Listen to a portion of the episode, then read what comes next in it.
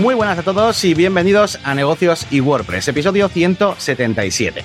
Buenas a todos, muy, muy particularmente a todos los que venís mm, quizás un poquito interesados en ese eh, título, un poco, mm, bueno, esa parte de hate, hateando IA. Hablaremos un poquito de IA hoy, aunque la verdad es que tenemos un montón de novedades. Podríamos haber puesto, eh, no sé, un montón de cosas en el título, pero bueno, hemos elegido esas tres. Eh, Laravel, eh, por, básicamente porque no hemos hablado aquí nunca y es una cosa que nos está empezando a interesar. La IA, que como siempre no puede faltar. Y luego novedades, que ya os digo, vamos a hablar de un montón de cosas eh, incluidas algunas novedades de negocios y WordPress, ¿vale? Que están por aquí, por aquí en camino. Así que nada, un saludito a todos los que estáis aquí en directo, también un saludito a los que os, a los que os escucháis en diferido, ya sea en podcast o en vídeo, como sea. Y comenzamos dándole la bienvenida, como siempre, a Elías. Eh, ¿Qué tal? ¿Qué Hola, Yannick. ¿Qué, pasa? Que no me ha dado tiempo antes ni, ni a saludar en plan este, en este inicio informal que hacemos, eh, porque estaba, estaba mirando que se oyera bien y parece que llega bien el audio, al menos el tuyo, porque yo no me he escuchado. Eh, desde el móvil, que siempre lo miro para estar, estar seguro. Mira, me pasó el otro día una cosa en una discoteca que me hicieron mover mi cacharro porque había muchos chismes en, en la mesa del DJ y tal. Eh, y, y, de repente me dicen, oye, que no suena por un lado. Al, al iniciar mi sesión digo, ah, mierda, se me ha soltado un lado del, del, cable. O sea que nunca está de más mirar, porque además le dije al que estaba delante, digo, oye, escucha por los cascos, porfa, a ver si está sonando lo mío. Y nos hubiéramos dado cuenta, pero, pero no lo pues hicimos. Sí. Así que una comprobación tan tonta te puede venir bien, vamos. Pues sí, eh, bueno, pues vamos a comenzar un poquito hablando pues de, de, novedades. Tenéis, el, como siempre, los que estáis aquí en directo, el chat para comentar cualquiera de las cosas que, que hablemos o incluso preguntar alguna cosilla si nos queda tiempo, aunque solemos ir a toda pastilla comentando muchas cosas, pero bueno, ahí tenéis el chat para todo lo que queráis. Nosotros vamos, vamos leyéndolo como siempre, cada rato, pues hacemos un repasito si nos habéis puesto algo, ¿vale? Bueno, pues vamos a comenzar eh, hablando de qué, hablando de qué, venga, os voy a traeros algunas novedades, eh, bueno, hablando un poquito de, de los add-ons que están saliendo para los builders. Eh, hoy va un poquito de reflexiones, más que de novedades en sí, que ya llevamos unas cuantas semanas hablando de las novedades de Bricks, las novedades de WordPress, de Gutenberg, así que, bueno, pues hoy traigo un, poco una reflexión y es que, eh, bueno, tú Elías, como eres más de código, pues no, no te toca tanto, ¿no? Todo el tema de los builders y todo eso pero yo que estoy metido pues por ahí, ¿no? Y, ta y también la gente que, que va aprendiendo y tal en la máquina de branding, pues muchas veces me van pasando, pues bueno, pues eh, algunos enlaces algunos eh, programitas, bueno, algunos plugins que suelen eh, salir para ir, se supone, mejorando los, los builders, ¿no? Es el caso, por ejemplo, de, de Advanced Themer, que, que bueno, es un, un plugin para, para Bricks que, bueno, que mejora un poquito todo lo, todo lo que ya trae, ¿no? Para, para Oxygen, por ejemplo, tenéis también un montón de eh, plugins de este tipo para mejorar lo que es la propia interfaz. Eh, en este caso, pues yo qué sé, pues a la hora de eh, gestionar el tema de las clases, pues para que te las sugiera directamente mientras las escribes, para que puedas previsualizarlo, pues un buscar y reemplazar dentro del código. O sea, al final es, no, nos está llevando un poco a, a todas las mejoras, pero en la, en la parte un poquito de código, ¿no? Lo podemos ver incluso también, en cierto modo, en todos estos frameworks que salen también como en formato plugin para que puedan ser gestionados desde, desde el builder o desde, unos, ajustes como son Automatic TSS, por ejemplo.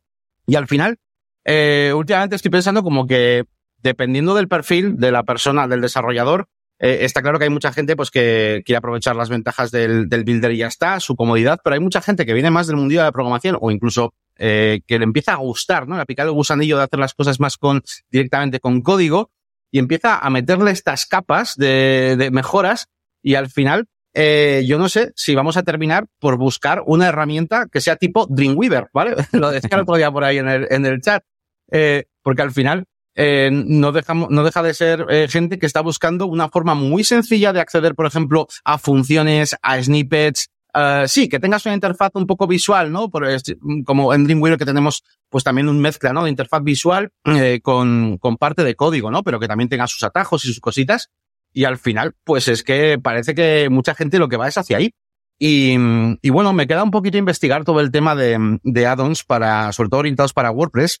Eh, he estado investigando un poquito todo, ya, a ver si os traigo algún día un vídeo de lo que podemos hacer, por ejemplo, con, con Sublime, con Brackets, con, bueno, con estos programas que son un poquito, pues eso, para hacer código, que tienen también sus plugins y sus cositas para, para mejorar, ¿no? El sistema incluso preparados directamente para WordPress, con funciones de WordPress, con ejemplos para WordPress. pero aún así tengo que decir que lo poco que he investigado de momento mmm, me esperaba mucho más. O sea, yo esperaba decir, joder, pues, pues que le den por culo a todo esto. Casi me voy a poner en un programa bueno de programación y, y le meto unos addons y va a ser la mejor opción. Pero no te creas, realmente creo que no hay ninguno que, que le haya visto todavía. Os digo que estoy investigando y que además yo no soy programador, con lo cual es un poco un mundo que estoy investigando. Y ya veremos a ver qué, qué me encuentro por ahí. Eh, en el caso de, de, por ejemplo, de Sublime, sí que hay algunos atajos y tal, pero no, no lo sé. Me, queda un poco eh, estudiar el visual y, y, a ver qué tal con ese, ¿no? Pero no sé a dónde iremos. Um, por cierto, una cosa que también quería deciros, un poquito relacionado con esto, para que sepáis, nosotros ya sabéis que utilizamos underscores muchas veces para hacer las páginas web, eh, digamos, programadas desde cero, en PHP, CSS y tal, con una base de WordPress muy básica, un starter theme que se llama. Y tenemos Understrap, que ya lo conocemos, yo lo he utilizado alguna vez y lo he comentado alguna vez, pero es que también tenemos, este no lo conocía, que también tenemos la versión de Tailwind, con Tailwind, ¿vale? Eh, underscore tw.com. Eh, y lo quiero probar, eh, para que sepáis si más. Es una cosita que me he enterado yo esta semana, porque el de, ya os digo, el de Bootstrap lo conocía, pero este no. Así que, así que bueno, esta es un poquito la, la mini reflexión que os dejo. Digo que es que a ver a dónde vamos a ir con todas estas capas para los builders, para convertirlos al final en un programa de codificación.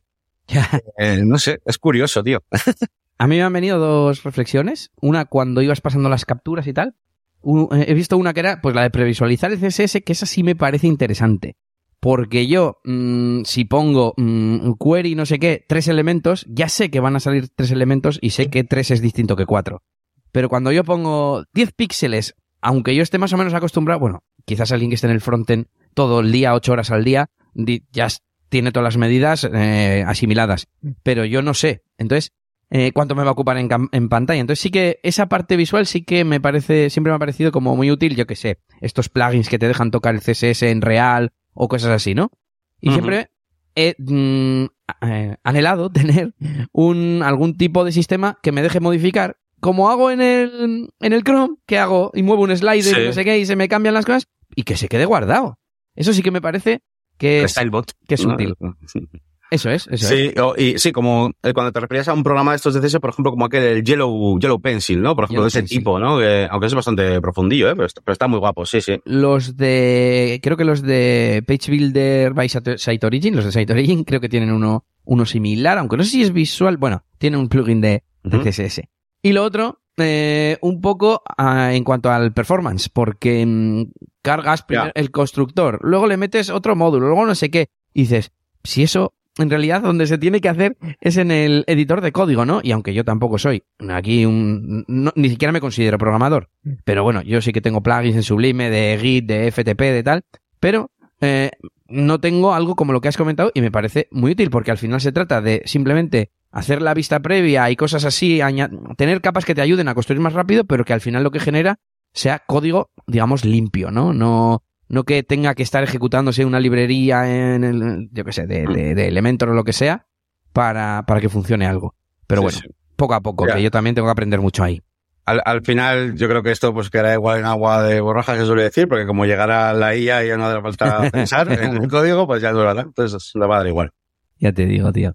Bueno, uh, cuéntanos tú otra cosita, venga, vamos intercambiándonos. En realidad va muy un poco al hilo porque mm, por un proyecto que estamos haciendo en Cobardes y Gallinas, estoy aprendiendo un poquito de Laravel. No sé al final uh -huh. si usaré, si no usaré, pero como en principio vamos a hacer el proyecto con Laravel, pues estoy eh, familiarizándome. Entonces, um, a ver qué cosas te puedo así hacer resumidas, porque tengo una nota de Obsidian donde voy tomando mi... Para el que no sepa, yo más o menos sé eh, de qué va, pero para el Venga. que no sepa, es una cosa que no hemos comentado nunca, ¿qué es eso de Laravel y en qué nos puede ayudar, ¿no? A los WordPresseros. Efectivamente, esa sería la primera reflexión. Eh, Laravel es un framework PHP. Tampoco sé yo, aquí de nuevo soy experto, yo lo sé de haberlo oído durante años, pero y ahora lo estoy empezando a aprender, pero bueno, yo creo que lo sé explicar perfectamente. Es un framework PHP eh, que te sirve para hacer páginas web, pero es como si tuvieras WordPress sin backend ni frontend. Y dices, ¿y entonces qué tienes? Bueno, pues toda esa mm, librería, toda esa API de funciones que puedes utilizar para gestionar la base de datos, para obtener información de la base de datos, para no uh -huh. sé para qué más, porque como os digo, no, no sé ni lo que tiene. Por ejemplo, doy por hecho que tiene un sistema de gestión de usuarios, pero no eh, con interfaz, sino a través de funciones de insert user y la insertas en la base de datos, etcétera, etcétera. Entonces, eh, la, la, gran ventaja, y es algo que me atrae un poco, y me, por eso me he puesto también a aprenderlo, es que hemos dicho muchas veces aquí que te puede no gustar la interfaz de WordPress o puede tener muchas cosas en el backend que no necesitas, aunque estén en el código, porque muchas veces dicen, no, es que tiene mucho código. Ya bueno, pero si no se está ejecutando, da igual que el código pese, eh, más o menos, por así decir. Que según decía la frase, pensaba, bueno, cuanto más código haya, más vulnerabilidades pueden salir, etcétera, etcétera. Pero bueno, ya, ya, ya me entendéis. Y, lo, bueno de esto es que te lo construyes tú y, por ejemplo, os voy a decir, eh, venga, os voy a decir como las dos o tres cosas que, me he apuntado importantes. Una, eh, para instalártelo te lo instalas, a ver, se puede descargar también como WordPress, pero la instrucción principal es como está más orientado a desarrolladores y para instalarlo ejecutas un comando de terminal. De hecho, eh, tengo aquí apuntado que se puede instalar con Composer, que es un gestor de paquetes PHP, con lo cual si ya eres developer y tienes Composer, es tan sencillo como ejecutar un, un comando. Y dispone de un, un gestor, un comando que se llama Artisan, y para ver la web no necesitas instalar nada. Simplemente con tener PHP instalado en tu ordenador, que por ejemplo en todos los Macs viene instalado, ejecutas un comando y te sale en el terminal, vale, se está ejecutando en esta URL localhost, no sé qué, y en el puerto tal. Y ya está, y ves la web, y no tienes que instalar local ni, ni hacer nada. Bueno, no tienes que instalar local. Es que yo estoy empezando y, por ejemplo, tema de base de datos no he tocado nada. Pero al menos el servidor PHP, pues lo tienes como, bueno, incorporado. Si no tienes PHP, no. Pero el servidor sí. los desarrolladores que entiendan de esto, si estoy diciendo alguna gambada, que me perdonen. Pero bueno, orientado a gente que sepa menos todavía que, que yo. Eh, ¿Qué más? Tiene un montón de estructura de carpetas porque está orientado como para crear apps. Entonces, hay una carpeta public que es el directorio público de la aplicación, lo que ven los usuarios por así decir. Y la parte interesante que yo creo que está guay que os iba a contar es que eh, hay una clase que se llama Front Controller que controla todo lo que se va a ver en el front. O sea, ahí está el nombre. Front Controller. Entonces, mm, cuando tú haces una petición, no tiene que haber una página creada en ningún sitio, porque no hay backend, no hay páginas, no hay contenidos, no hay nada. Y tú lo gestionas desde un sitio que se llaman rutas y tú le asignas, por ejemplo, a la ruta sobre mí, about me, ¿no? Le asignas una función PHP, no sé si se podía asignar, sí, una función, eso es, una función. Le asignas una función. Esa función puede estar en otro fichero o lo que sea. Es como si fuese un shortcode, vamos a, a imaginarlo. Claro, luego esa función puede tirar de, de mil otras funciones. Y me gustó porque a mí me ha pasado muchas veces necesitar eh, crear una ruta, ¿no? Una ruta en mi WordPress que luego redirige a un sitio o que luego, o sea, esto te sirve para generar, para displayar, iba a decir, para mostrar contenido. Te sirve para hacer redirecciones, por ejemplo. Simplemente a esa función la llamas redirección no sé qué y ya está. Y tiene también, mm, por ejemplo, eh, para pasarle parámetros directamente a la URL sin que estén en la URL, sin que estén como parámetros de URL, quiero decir. Por ejemplo, barra editar barra 6. Y entonces vas a editar el elemento que tenga la ID 6. Y lo, para crear la ruta te permite utilizar una, una expresión regular que intercepta ese número para que lo uses en, en tu función, por ejemplo. Bueno, entonces, pues como ves, Yannick es algo como más hacker, más de desarrollador, pero que a su vez te da, entiendo yo, más libertad y más, en cierto modo, simplicidad, porque no te obliga a tener un backend. Claro, el que está en el otro lado dirá, no, no, pero yo prefiero con el backend, yo prefiero la, la sencillez de tenerlo hecho. Ya, pero yo prefiero igual tener, no tener cosas que no necesito. A eso me refería con, con sencillez. Entonces, bueno.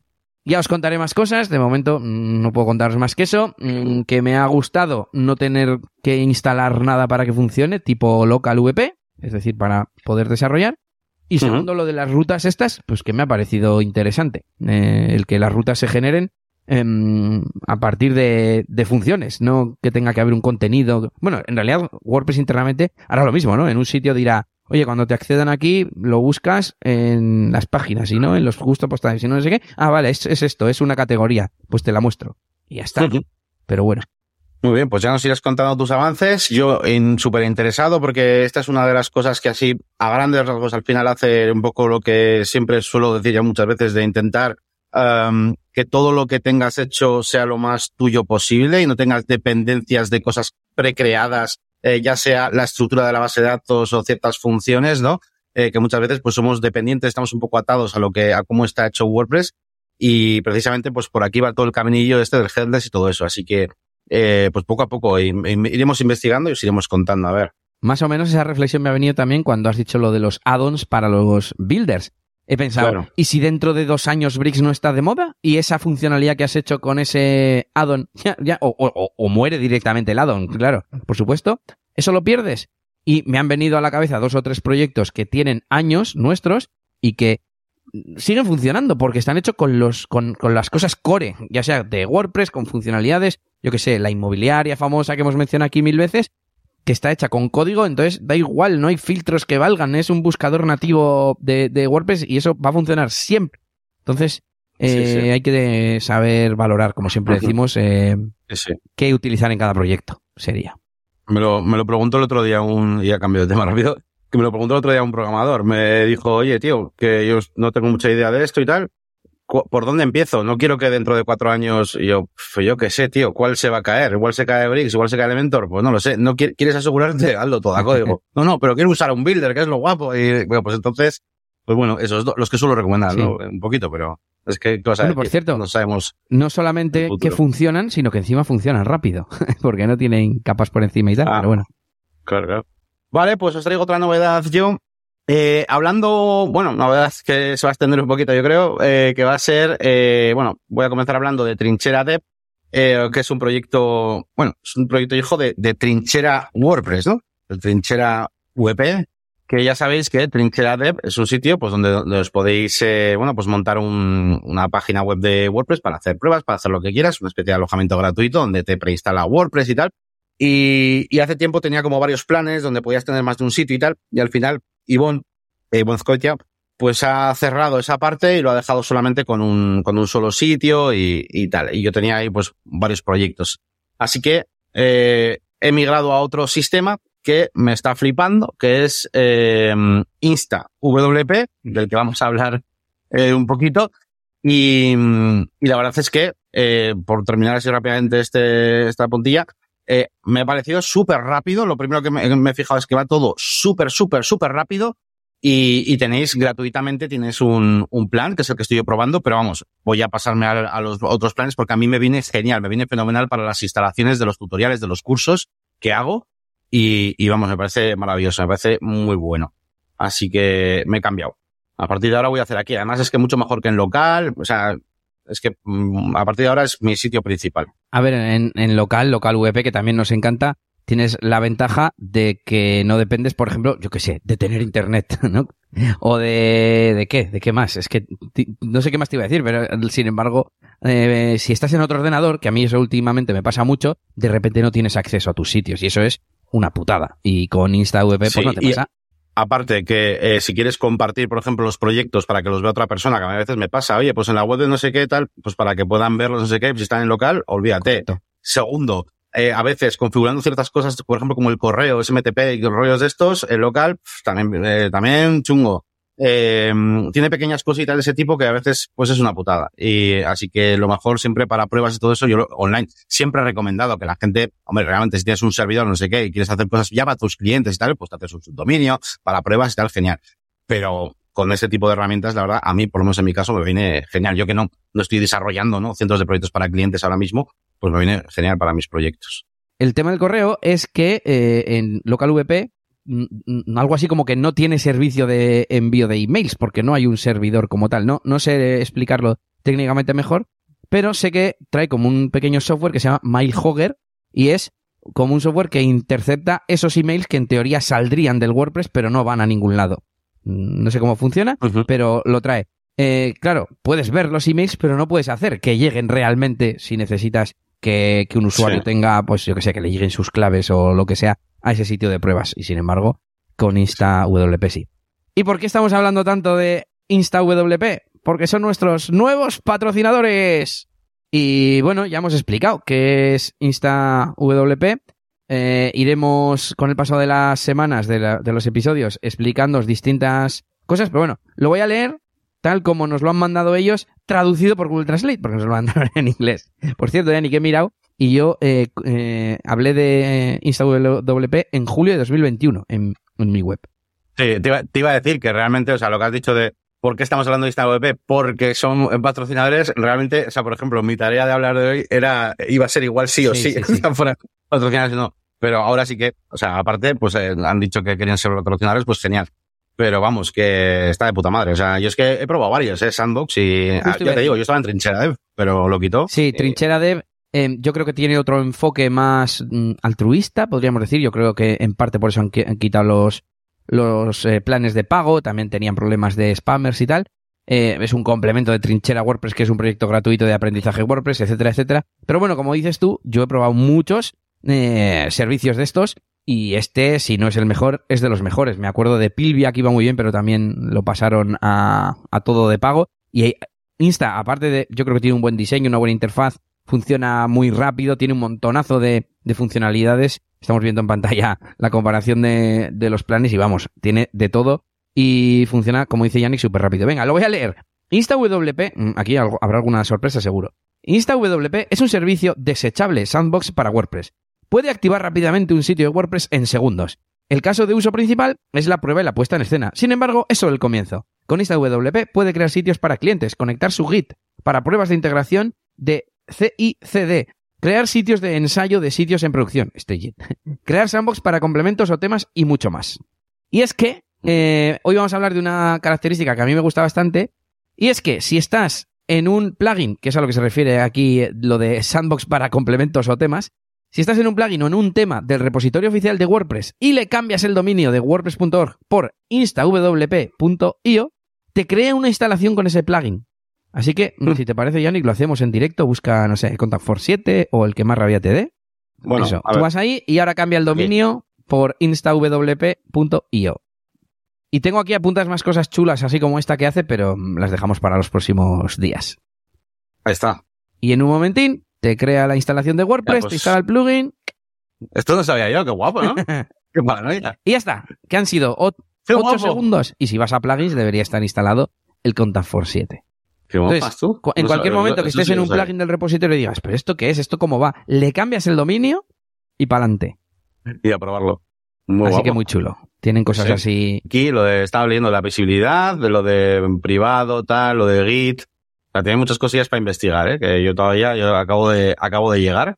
Eh, y lo que he notado es que va súper rápido y todo, pero, pero está guapo porque se pueden personalizar, eh, webhooks para hacerles sí, movidas. Automatización y tal. A, automatizaciones. Bueno, yo quiero también mirarme bien todo lo que tiene porque aunque yo conozco el servicio desde hace tiempo y hay cosas que ya tenía apuntadas, digamos, como esta, de los plugins y los temas, eh, pues investigaré para contaros más cosas, más cosas chulas. Así que nada, instawp.com, ¿no? aunque, aunque el punto .io eh, es para el tema de, de, los plugins y los temas. Y, y ahí lo tenéis, planes gratuitos en negocioswp.es barra InstaVP, ¿no? Y ya está. Ok. Directamente. Pues venga, continuamos, Yannick. Eh, ¿Me toca a mí? ¿Te toca a ti? Bueno, yo tenía que comentar una cosita Venga. que igual no interesa a mucha gente, pero a mí me ha hecho una semana bastante feliz, eh, más tranquila. y es que, eh, bueno, yo hace mm, mucho tiempo eh, les mandé un email a los de mi software de gestión, que es Cuaderno, eh, porque yo necesito, yo y los que estamos aquí en Euskadi, necesitamos que las facturas tengan un formato pues muy concreto, muy especial, un sistema que han llamado Ticket Buy aquí en el País Vasco, que más tarde va a llegar al resto de España, pero bueno, eh, de momento está aquí implantado. Y claro, pues es una cosa muy concreta, solo de aquí, y si no lo tienes puesto, pues tus facturas no valen, por así decirlo. Están muchas empresas, pues hasta los huevos, porque tienen que hacer implementaciones muchas veces en, en TPVs, en máquinas, tienen que pagar software, pero de miles de euros para que les hagan rollos. Bueno, es lo que he vivido yo anteriormente. Igual ahora ya la cosa ha cambiado, se puede ir mejorando, no lo sé. Pero cuando empezó todo este tema ya hace años, porque luego paró por la pandemia y tal, y han ido como extendiéndolo en el tiempo, sí. las, la peña se está gastando un pastizal. Yo estuve investigando para cómo conectar toda esta movida con Restri, con Tempro, con mi web y con PayPal y tal, y no encontraba forma, a no ser que sea una programación súper tocha. Total, que de repente, así porque sí, me han enviado un correo los de cuaderno y me han dicho, oye, estamos haciendo la integración ya de Ticketbuy eh, en, en Álava, en Álava me han dicho, creo. Eh, ¿Quieres que es formar parte de, de, beta testing y tal? Yo, joder, yo, perfecto. O sea, ya solo la noticia de que lo vais a hacer, pues genial. Y si puedo ayudar, pues también. Lo único que estoy en Bitcoin. Eh, no sé si será lo mismo. Me ha dicho, no, no es lo mismo. Es que encima no es lo mismo. O sea, ya es la hostia esto, macho, es como siempre.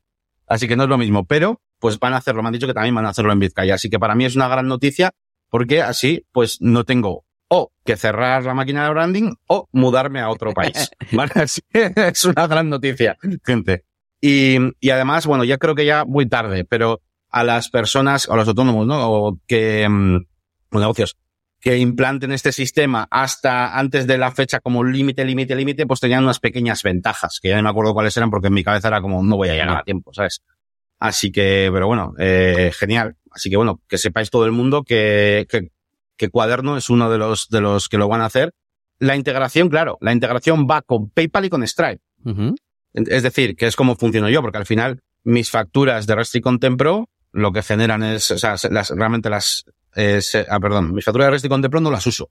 Yo lo que hago es, eso es, los pagos que hacéis en la máquina de branding eh, pasan a Stripe y PayPal y, y de Stripe y PayPal se saca la info para crear las facturas en cuaderno y esa es precisamente la parte que me, que me faltaba a mí para que ahora sean compatibles con Ticketbuy. Así que bueno, en definitiva, para mí una, una buena noticia, la verdad. Con el que sí era compatible Cuaderno era con Easy Digital Downloads, ¿no? Estoy viendo, sí, hay un plugin que se llama EDD Sí. Cuaderno por Cuaderno. O sea, el autor es Cuaderno, o sea que guay. Guay para los que uséis esas dos plataformas, claro. Eh, yo he estado mirando para lo mío y la que más me llama la atención es eh, factura directa, pero de momento mm, les pasa lo mismo. Creo que solo están eh, para Álava. Pero bueno, espero que durante este año, que es el límite que tenemos nosotros, eh, implanten para, para Vizcaya, porque no me apetece irme a, a Holded. Y no es por no pagar, que si hay que pagar, se paga, pero creo que Holded es una herramienta más amplia de lo que yo necesito. Yo necesito un software de facturación, punto. Yo no sé cómo irán ahora. Les cuando les pregunté hace como año y algo, no sé si era factura directa, bueno, pregunté a todos, pero no me acuerdo quién fue de Hold de factura directa, que llegué a hablar con ellos por teléfono porque me decían que todo guay, que sí que lo iban a hacer. Y luego me dijeron, no, no, pero sí, pero yo desde aquí no, tú no controlas si alguien cancela tu suscripción o no y tal. Tú tienes, tienes que darle a parar para que te deje de ir generando. O sea, era como que hace- había que hacer muchas cosas manuales. No me acuerdo cómo era la movida. Y yo, pues nada, pues entonces, ¿no? y por eso seguí buscando con cuaderno. Pero bueno, ahí está. Bueno, poco a poco. Pues le doy yo Pues sí, a lo siguiente. ¿Vale? Y es que Sí. mm, he juntado dos cosas de las que iba a hablar porque están relacionadas. Y una es que me llegó, ¿cómo fue esto? Vale, sí. En mi web de DJ de discotecas, yo tengo una sección de consultas donde me preguntan un poco de todo, de, de- canciones, de fiestas, de tal, ¿no? y, me, y me encontré con una que me dice, oye, que estuve el otro día y perdí el teléfono. Y digo, "Mm, creo que te has equivocado. Y me dice, ¿no es la discoteca non? Digo, no, estás en eliasdj.com el- eh, y me has enviado una consulta. Y el caso es que me di cuenta porque la tenía en eh, Todoist, en mi gestor de tareas, eh, porque lo tengo automatizado para que la consulta me llegue no solamente con el email que manda el formulario, que en este caso es em, Gravity Forms, sino eh, pues una tareita que se me crea sola y tal y tal, con su prioridad, y así no la tengo que guardar de- desde el correo. Y el caso es que dije, ¿y este correo no me ha llegado? Y efectivamente, no me había llegado. voy al formulario, voy al panel de control de WordPress, voy a Gravity Forms, voy a envíos y ahí estaba el historial de ese mensaje que pone imposible enviar el email, fallo de autenticación y yo, ya estamos. Em, configuré todos los dominios, las DNS y tal, pero no configuraría, no configuraría el de eliasdj.com. Como al fin y al cabo tampoco es mega importante, quizás también al ser un, un email automático, mm, bueno, lo que sea. Ya. El caso es que eh, lo configuré y además me fui, o sea, configuré, me aseguré de que la contraseña que estaba metida en el plugin, porque en mi caso utilizo un plugin de estos de SMTP, porque mi hosting no tiene envío de emails. Eh, y el caso es que eh, lo que hice fue, además de eso, ir a, configurar las, mm, los registros DNS. Utilicé esta herramienta que se llama mailtester, mail-tester.com, que te va diciendo en plan las cosas que tienes mal, qué registros tienes que meter, etcétera. Cambié el registro SPF, luego el de Kim, le- bueno, no sé qué más hice, y ya me subió la nota a 8,5 o a 9 sobre 10 y ya llegaban los correos perfectamente. Hace tiempo que controlo un poquito más de esto de las DNS, que en realidad no es más que ir a tu panel de dominio y meter pues unas entradas en una lista de, de configuración y sirve para un montón de, de cosas, para autenticar el correo, para utilizar, por ejemplo, un servicio de correo o de FTP que sea distinto eh, a donde tienes la web, un- un- una dirección IP, un servidor diferente, etcétera, etcétera. Pero mm, lo veo mucho en comunidades online en las que estoy, en las que dicen, oye, me pasa esto con el correo, ¿qué hago? No sé qué. Y al final, pues creo que es importante saber utilizar esto de las DNS y lo, lo considero ahora relativamente fácil. Y si eres de Bilbao o alrededores, puedes ir a la próxima meetup que hay eh, de WordPress Bilbao, porque es justo de esto de lo que van a de lo que van a hablar. Ellos lo han calificado como nivel intermedio. Yo entiendo que alguien que no sabe nada, pues sí que se le hará un poco farragoso, pero bueno, una vez que lo entiendes, yo creo que es que es sencillito y se llama Aprende a gestionar las DNS y no pensar que la vas a liar parda. La va a dar eh, Madrillano y es eh, este el próximo martes 25 de abril. Así que os animo, mogollón, a ir si, si sois de Bilbao alrededores o si quieres venir de Cádiz también. También puedes venir desde Cádiz a, a ver a Madrillano explicar esto. Eh, y así que os animamos, os dejaremos enlaces en las notas del episodio, en la descripción y todas esas cosas. Muy bien, pues yo seguramente me pase, eh, si puedo. Últimamente estoy yendo a bastantes y tal, y bueno, pues está, está guay. Um, iba a decir un comentario y se me ha olvidado. Ah, que me ha recordado el inicio de tu historia, me ha recordado a cuando en estudio en ese hacíamos también los posts del, del, por, del portfolio, ¿te acuerdas? Que igual hacíamos eh, un trabajo a, yo que sé, una peluquería o lo que sea y poníamos todo, ¿no? Pues de la peluquería hace no sé qué tal. Y mucha gente nos llamaba a nosotros en plan, oye, peluquería no sé qué. No, no, que, que has visto es un portfolio de un trabajo que le hemos hecho, tal. Posicionábamos mejor que los propios negocios. y nos llamaban. Podemos, que poníamos toda la info, hay una cajita, pasado, tal, sí. claro. Eh, venga, vamos a hablar un poquito, vamos a hacer un poco así, un paroncito, bueno, paroncito, eh, para charlar otra reflexión. Y mm, esta semana voy a hacer evolución al título. Eh, estaba pensando que yo me estoy convirtiendo un poco en un personaje como antiguo, ¿vale? es porque estoy últimamente como muy negativo con, con el tema de la IA. Eh, bueno, negativo, a ver. Eh, antes estaba como muy hypeado y muy, muy positivo con, con el tema de, de la inteligencia artificial, porque mis miras, mi, bueno, mis reflexiones, todas se basaban en lo que estoy viviendo ahora, en lo que estamos viendo, en lo que se puede hacer eh, y en el contexto de mi entorno y lo que voy viendo que se puede hacer. Pero en cuanto he empezado a investigar cosas eh, un poquito más allá, más profundas, he empezado a ver jailbreaks de estos que, digamos que rompen la seguridad propia de, por ejemplo, de ChatGPT para que ya no te conteste, no, no, esto que vas a hacer, que vas a programar es malo y soy una guía y, no, y eso te, voy a, te puedo ayudar. Pues esos jailbreaks hacen como psicología inversa eh, automáticamente para que al final te acabe diciendo, por ejemplo, la respuesta eh, y al final están quitándole esas barreras que, que pueden hacer que, bueno, pues que la gente lo utilice de una manera un poco, un poco chunga, ¿no? Eso por un lado ya me empezó a, decir, joder, esto habrá que controlarlo de alguna manera. Eh, Luego, por lo visto, pues ha empezado a salir el tema de, bueno, pues de, de, de, de todo el tema ese de, de, que a mucha gente prefiere que sus decisiones las tome la IA, ¿no? Se leía las noticias, el 40% de los trabajadores españoles preferiría que las decisiones las tome una IA, no sé qué, que es por otro lado es comprensible, yo también, ¿no? Pero eh, cuando te pones a pensar, y es un poquito mi reflexión, en el futuro, no en lo que se hace ahora, sino en el futuro, yo creo que habría que tener mucho cuidado, sobre todo con el tema de la educación y con el tema de cómo se, cómo se um, implementa esto dentro de nuestro, bueno, de nuestra sociedad, porque sin duda creo que, que no, no conocemos el, el efecto que puede causar en el ser humano, en el sentido de que no sabemos hacia dónde van a ir nuestras capacidades. Eh, se, se habla mucho del tema de, uh, bueno, pues de cómo hay cosas que el ser humano, pues eh, según ha ido progresando, ha, dejado de necesitar, como por ejemplo, pues cazar, pues ya no necesitas cazar hoy en día, ¿no? Para comer. Eh, pero no sé si todas esas cosas que vamos a dejar de hacer realmente son las que hacen que seamos, eh, en esencia, algo evolucionado. No sé si me entendéis por dónde voy, ¿vale?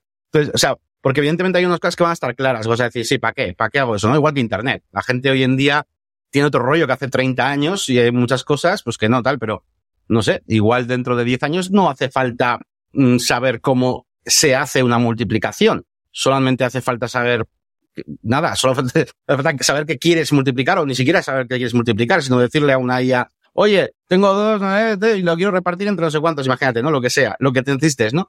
Y entonces dejas de saber multiplicar.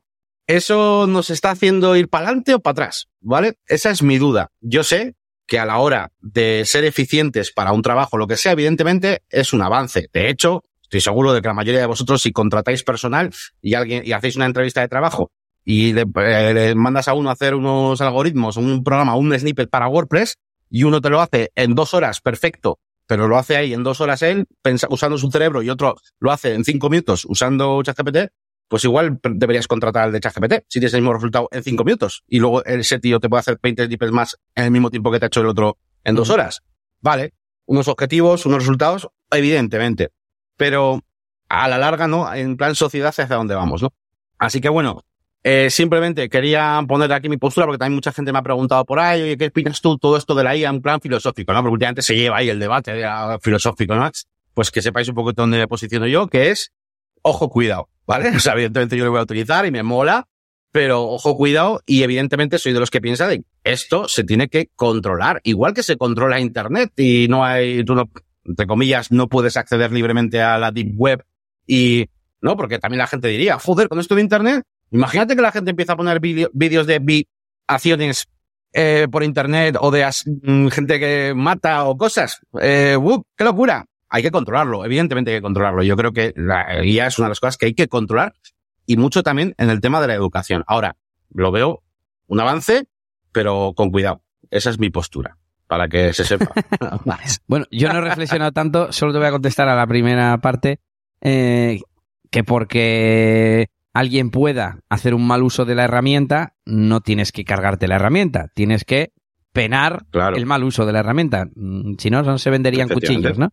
Eh, luego he pensado en las armas y claro, aquí tenemos una cultura de que una arma solo la, asociamos a que se hace algo malo con ella. Pues vale, las prohibimos. En Estados Unidos no, vale, bueno. Em, están reguladas, no es que estén prohibidas, están reguladas. Eso es. Um, sí, sí, pero aquí, bueno, sí, aquí también puedes tener armas. Claro que sí. Correcto, correcto. De hecho, pregunta tonta off, topic. ¿Es igual de fácil conseguir un arma aquí que en Estados Unidos? Legalmente, me refiero. No. Legalmente. No. No, y aparte aquí tienes que hacer unos rollos. Luego tienes que, o sea, tienes que poner, para que, para que veas el nivel, o sea, tienes que tener un sitio en casa con una caja fuerte donde, o una caja donde la guardas, tener un plano de eso y llevarlo por si alguien viene un día, o sea, pues si viene la policía, imagínate, pues tiene que tener ese acceso a ese plano para saber dónde está guardada, o sea, para que veas un poco el, la infraestructura montada, ¿no? Pero sí, o sea, no, o sea, muy, muy regulado. Y la IA, pues, no sé, yo es que no he visto todavía mmm, ese peligro porque no he investigado tanto y tampoco he leído, por cierto, eh, la carta esa de Elon Musk y no sé qué otros expertos que, que quieren como frenar el desarrollo porque dicen que puede ser peligroso, etcétera. No sé si tú lo has visto. Mm, no, esa he leído noticia de quieren frenar, pero no he visto más. ¿eh? O sea, esto realmente es. Y, y, hago un matiz porque estoy viendo un comentario y tal de que, vuelvo a repetir lo he dicho al principio, yo estoy hablando porque, eh, visto lo que hay ahora, a mí me parece todo fenomenal. Pero no estoy hablando de lo que hace ahora, estoy hablando de a dónde se quiere llegar. Porque la gente puede decir, no, no, es que la IA no es capaz de, yo qué sé, de, de, de, de yo sé, de, generar una imagen que realmente parezca fotorrealista y, y meter un fake news. Sí, ahora, porque funciona mal. Dale un año, no te jodes. O sea, me refiero, y así con todo. No, no, es que la IA comete fallos al hacer un no sé qué. Me da igual. Comete fallos significa que lo van a arreglar. O sea, estamos yendo hacia adelante. Ponte en el caso de que funcione bien. Y ahora piensa ver las, las consecuencias. En el caso de que funcione bien, ¿no? Esa es la, la, idea. Sí, evidentemente ahora pues está comenzando todo esto, pero... No obstante, claro, Yannick, eh, habrá mucha gente que prefiera una imagen imperfecta gratis o muy barata a tener que comprarla de stock o a tener que contratar a un fotógrafo. Sí, sí, sí, todas esas partes son las buenas. Y a mí lo que es la producción, lo que es, lo, he dicho en la entrevista de trabajo, a mí me parece eso fenomenal, ¿no? Eh, joder, ¿para qué estamos? Pues para conseguir lo que queramos conseguir, pero las implicaciones que tiene después, yo qué sé, tío, el tema de las imágenes eh, tiene muchas implicaciones, tendrá muchas implicaciones a nivel legal. Ya las imágenes se pueden tomar por culo como prueba para cualquier juicio. O sea, me refiero, ¿hasta qué nivel? No, es, es por ponerte un ejemplo. Pero el que le puedes usar, puedes usarlo bien, puedes usarlo mal, y hay muchas empresas que harán uso, un uso que no sabemos cuál, va a ser su, su objetivo y el uso que van a utilizar. Igual que ahora mismo, eh, la tecnología que tú tienes, a ti te llega una versión, por así decirlo, de cualquier tipo de tecnología, bien sea internet, bien sea lo que sea, pues la casual, ¿vale? Y regulada. Pero el que tiene acceso a todo y puede hacer, entre comillas, muchas más cosas que tú, bien sea con cualquier tipo de tecnología, pues no sabemos sus intenciones. Entonces, ahí es donde está un poco el miedo, porque es una herramienta que para mí es súper potente y podrían liarla muy gorda. Claro, podrían. Pues, eh, bueno. Pues nada, te cuento la última cosilla. Y es que el otro día grabé un short. ¿Por qué? Porque estuve en el dentista pediátrico, en el, ¿cómo se llama? Eh, odontopediatra, en el odontopediatra, en el dentista infantil, con mi hija. Ya le están empezando a salir dos dientecitos abajo. Es muy gracioso. Y bueno, básicamente teníamos cita a las 11, llegamos a menos cuarto pasadas, preguntamos si podíamos esperar fuera, que hacía bueno y tal, o si, o si eh, nos iban a atender pues antes, ¿no? Y tal. Y, dice, y nos dijeron, no, vais a esperar poco, un cuarto de hora. Y yo pensé, coño, pero entonces ya no es poco. Poco sería que me tengo que quedar porque me vas a atender a menos 10, porque me vas a atender ya. Bueno, aparte de eso, nos hicieron esperar hasta más de y media. Y cuando salí de la consulta dije, esto tengo que grabar, me apeteció contarlo en Instagram o lo que sea. Y digo, jo, pero en Instagram Mm, se lo cuento a mucha gente que no le interesa, mm, quiero que esté como medio público y dije, bueno, pues lo pongo en shorts de, de YouTube. Y eh, quería, estoy mostrando pantalla porque quiero que se vea, no sé si se ve muy bien, cómo fue, porque mm, me hicieron como mucha exposición hasta las 300 visitas y luego prácticamente la gráfica es plana. Eh, 300, Qué paranoia. 300 visitas en 3 horas y luego hasta casi 24 horas eh, cero o prácticamente cero unas pocas visitas. Y de repente pegó otra subida hasta las 757 visitas. No sé cómo funciona el algoritmo este, pero, pero es muy extraño. Y nada, pues eso, es como una curiosidad, me ha, me ha sorprendido cómo funciona esto. ¿Qué, qué horas son esos, esos tramos, pues, planos, por ejemplo? Yo empecé, eh, esto lo publiqué. Ah, bueno, es poquito, es que. Tal que. Es una hora. A las 12, vamos a decir un poco antes de las 12, pero por ahí, a las 12 y tres horas, tardó tres horas. Y esto pues parece que es 24, un día y dos horas después, pues a las dos de la tarde. Y, dos horas estuvo también de, de subida y luego plano otra vez. No sé, eh, me ha llamado la atención. Y bueno, aparte eh, me ha contestado un señor un poco borde diciendo que a ver quién me creo que soy porque me quejaba del precio porque duró muy poco la consulta y nos cobraron cinco, pero cinco minutos o diez como mucho y nos cobraron 35 euros y, y, al menos en la espera tengo razón, ¿no, chicos de chat? no es normal que te hagan esperar más de media hora, además a las 11 de la mañana, porque yo si son las 7 de la tarde entiendo que se te acumule el retraso, pero, pero si no, pues como que Pero bueno. No, yo creo que no, no es lo normal, aunque, a ver, eh, puede ocurrir, pero tiene pinta, por el comentario que te dicen, de vas a esperar poco, eh, es como que lo normal es media hora. ¿Sabes lo que te quiero decir? Ya. yo lo he entendido así vas a esperar poco, 15 minutos. Es como normalmente la gente espera 30. Entonces ahí vendría yo creo un poco el problema, yo creo. ¿eh? Bueno, el tema era el, el tema este del short, que me gustó, tío. Creo que tengo que aprovechar más cosas así. En este caso es algo personal y era pues algo anecdótico, pero se me ocurren muchas reflexiones de consejos tecnológicos y voy a grabar más shorts y más cosas, que lo he dicho más veces, pero es que no me costó más que el minuto de grabar y mm, poco más, ¿no? Claro, fue en el momento improvisado, sin edición y ni nada, y ni nada, pero bueno. Y luego ya lo, lo, menciono en la newsletter o lo menciono aquí, os dejo el enlace, pum, y, y, ya eso está creado. Aunque no sea en su forma óptima, pero al menos que esté creado. Esa era un poco la, la reflexión. Terminamos hablando de negocios y WordPress, ¿vale? Que además hoy no hemos hablado mucha cosa. Pero eh, últimamente han pasado varias cosas en negocios y WordPress. La primera es que eh, los masterminds que tenemos semanales, la verdad es que se han tornado bastante interesantes eh, a nivel de, bueno, pues de, de, contenido. Nos está gustando el cambio que hicimos anteriormente, que es pasarlos a masterminds temáticos. Y es que antes teníamos, bueno, pues eh, como sabéis, hacemos una reunión semanal, los que, los que queréis, eh, conectaros ahí dentro, los que seáis miembros, por supuesto, pero bueno, el que quiera se mete ahí. Y hacemos un poquito un repaso de deberes que poníamos, bueno, sin las comillas, deberes que poníamos para cada uno. Eh, y tal, ¿no? Pero la dinámica a veces, pues bueno, pues no todo el mundo le encaja del todo bien. Yo creo que muchas veces, pues el deber, el deber no estaba hecho, tal, no sé qué, y al final era un poco tal. Y en cuanto hemos hecho el cambio a que sean temáticas, la verdad es que están surgiendo cosas muy interesantes. El otro día estuvimos haciendo eh, uno dedicado a los presupuestos, donde pues podíamos enseñarnos los presupuestos, a ver cómo lo tenemos, no sé qué. Me acuerdo del de Cindy, que estuvo enseñando cómo, cómo eran todos sus presupuestos, estuvo haciendo preguntas, incluso surgieron debates ahí que, oye, tú le cobrarías lo mismo a la, por el mismo producto a este cliente, eh, tipo el corte inglés que a Charcutería Paco, aunque la web sea la misma, tal. Bueno, estuvimos hablando un acerca de presupuestos y enseñando cada uno y súper, súper guay. Eh, porque se aprende mucho de cómo tiene hecho cada, cada uno, ¿no?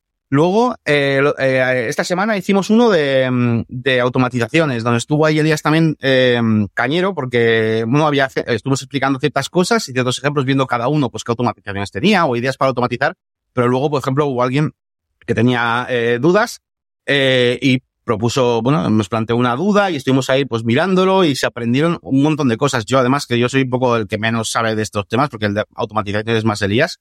Estuvimos ahí con Make y fue muy guapo, ¿no? Entonces hemos detectado esas dos cosas que, sobre todo la que creemos que, porque lo hemos vuelto a preguntar a la gente, y creemos que la opción, la, cosa de que la gente pueda preguntar cosas a cualquiera de los dos, eh, porque además trabajamos diferentes áreas, um, pues creo que a la gente le anima mucho. Eh, y, y además se aprende también un montonazo, ¿no? Que si solamente hacemos, pues rollo, vamos a pasar los deberes y vamos a tipo brainstorming, ¿no? Así que, eh, bueno, sigo. Yo. Lo que eh, no, iba a decir que así que a partir de ahora tenemos en mente eh, hacer un cambio para que eh, el servicio que demos dentro de la membresía de negocios y WordPress, más allá de que podamos hacer masterminds, bueno, no, no sé, pero vamos a cambiar eso para hacer consultorías de grupo, en el sentido de que los que entréis ahí dentro eh, podáis preguntar abiertamente, por supuesto participar también ayudando a los demás, eso por supuesto, pero bueno, estar nosotros ahí y que podáis preguntar algo sobre, eh, oye, esto con un presupuesto, ¿cómo lo harías? Oye, a este cliente, ¿qué le dirías? Oye, esta automatización, ¿cómo se podría hacer mejor? O sea, abrir un poco eh, lo que son esas sesiones, esos directos para que, para que realmente, bueno, pues puedan ayudar a la gente con tema consultoría, ¿no? que, que es un poquito lo que vemos que a la gente le puede gustar. Um, comenta tú si quieres un poquito más que yo. Pues nada, eh, por un lado, el tema de que sean temáticos creo que hace que la gente sepa lo que viene, lógicamente. Antes igual, pues no te animabas, porque además un problema que teníamos es que es una mastermind, pues grande, hemos tenido a veces más de 10 personas, y en teoría un grupo de mastermind no es eso. Eh, hemos planteado distintas soluciones, como hacer grupos más pequeños, eh, algunas personas tenían intereses comunes y les hemos animado a que se reúnan por su cuenta. Bueno, y el caso es que mmm, también el hecho de que estuviésemos ya Nick y yo hacía que mucha gente no participase, había mucha gente, y prácticamente casi éramos nosotros los que contestábamos a las cosas. Entonces, bueno, eh, juntando estas dos cosas, yo creo que tiene mucho sentido que sean, pues, algo como consultorías de nosotros hacia los que estén allí y ya si encima son temáticas y justamente tú tienes un problema con esa temática, pues te puedes apuntar. Haremos también abiertas para que, bueno, pues si justo en las últimas no te ha coincidido lo que tú quieres preguntar, eh, pues que puedas venir a preguntar lo que sea. Y por supuesto, los demás pueden seguir respondiendo, como hacemos en los mastermind. Yo digo, yo mismo, oye, quiero mejorar, no sé qué, mi faceta de DJ y de eventos, que es la que yo eh, llevo en los masterminds. Y pues me decían, no, pues es que yo creo que tendrías que cambiar tu, tu imagen, porque tienes experiencia, pero no lo reflejas en tu web. no tiene una imagen tan profesional, yo qué sé.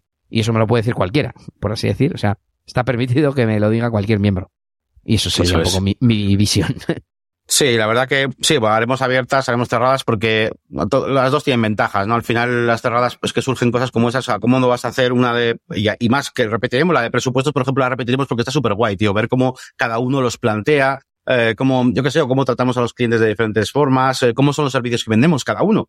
Tú cómo vendes las webs, ay, los, y el mantenimiento cómo lo vendes, hostia, es que buena idea, tal, no sé qué. O sea, surgen cosas súper chulas, entonces, y claro, ahí te vas, te enrollas y te vas liando. Entonces, esas son guays que sean eh, temáticas. Venga, hoy vamos a hablar sobre presupuestos. Pero por supuesto, las abiertas también serán interesantes y mucha gente nos ha pedido también. Por un día tal, pues consultas. Si más, estáis ahí, Elías y tal, y tú, y consultas. Igual esas, porque muchas veces vamos, Elías o yo, por ejemplo, bueno, a veces voy yo porque sí y tal, pero eh, porque el otro día estuvo, estuve, eh, era Elías un poquito el que lleva todo el tema de automatizaciones, que es el que más controla, y yo el otro día me pasé casi como oyente, por así decirlo, para echar una mano, pero eh, o por ejemplo, si hay, va a ser de sobre Jet Engine, imagínate, no creo que vamos a, pero bueno, imagínate que es de Jet Engine, pues Elías igual no tiene mucho sentido que esté ahí, ¿vale? Eh, pero por ejemplo, tema, eso, tema consultorías abiertas, pues igual podemos estar los dos y que nos ataquen por cualquier lado, ¿no? Que vamos a intentar ayudarles con lo que podamos. Y ya no solo nosotros, recuerdo que todos los participantes al final ayudan. De hecho, muchos consejos eh, también surgen de los, de los demás que están ahí participando. Así que, así que guay. Me parece una cosa bonita que creo que va, creo que va a estar guapo. Pues sí, yo creo que va a estar guay. Um, bueno, presentas tú, pero yo creo que ya con esto nos despedimos, ¿no? Hacemos sí. recordatorio del patrocinador de hoy, que es InstaWP. Mm, puedes acceder desde negocioswp.es barra InstaWP. He estado por poner solo Insta, pero bueno, para ser el nombre es InstaWP, pues InstaWP. Y es un servicio que te sirve para hacer pruebas eh, de instalaciones WordPress de prueba. Pues eh, te puedes eh, probar plugins, puedes eh, copiarte tu sitio ahí. Eh, otro día hablaremos de lo fácil que lo tienen para hacer stagings, etcétera, etcétera, etcétera. Y son instalaciones que se eliminan, salvo que pagues eh, a partir de 14 dólares al mes. Y nada, está muy guay, tiene muchísimas funcionalidades y os invitamos a que le echéis un vistazo si no lo conocíais ya. Muy bien, pues eh, nada, nos despedimos. Eh, mm, visitad, por supuesto, negocioswp.es para uniros si queréis al club y estad atentos porque dentro de poco habrá esos cambios que estamos hablando y abriremos un poquito esas sesiones para que sean consultoría, ojo, que no es cualquier cosa. Eh, y por supuesto la máquina de branding.com, por supuesto el Nada más, muchísimas gracias a todos por estar aquí una semana más